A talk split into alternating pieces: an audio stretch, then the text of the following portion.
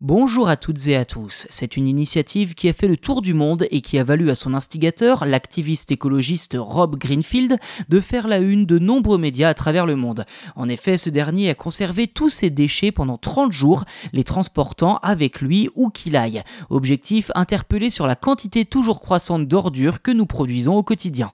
Le moins que l'on puisse dire, c'est que Rob Greenfield n'est pas passé inaperçu le mois dernier à Los Angeles. Ce dernier transportait en permanence avec lui ses déchets ménagers, et ce même lors de déplacements à l'extérieur. Le dernier jour, Rob portait donc 45 kilos de déchets accumulés en un mois.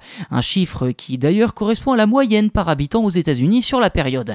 Le plus marquant pour ceux qui l'ont croisé est sans doute d'avoir vu la nature des déchets transportés.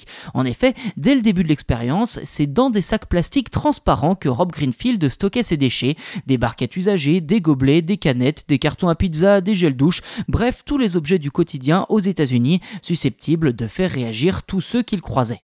À propos de son objectif, je cite ses propos recueillis par la chaîne de télévision NBC, c'est de montrer la quantité de déchets que produit chaque mois un Américain moyen, parce que la plupart du temps, on n'y pense pas, on jette et on oublie, sauf que les déchets ne disparaissent pas. Ils finissent loin de nos regards, dans des décharges, mais aussi dans les forêts, les mers. Ma démarche, c'est donc de montrer pour faire réfléchir. Fin de citation.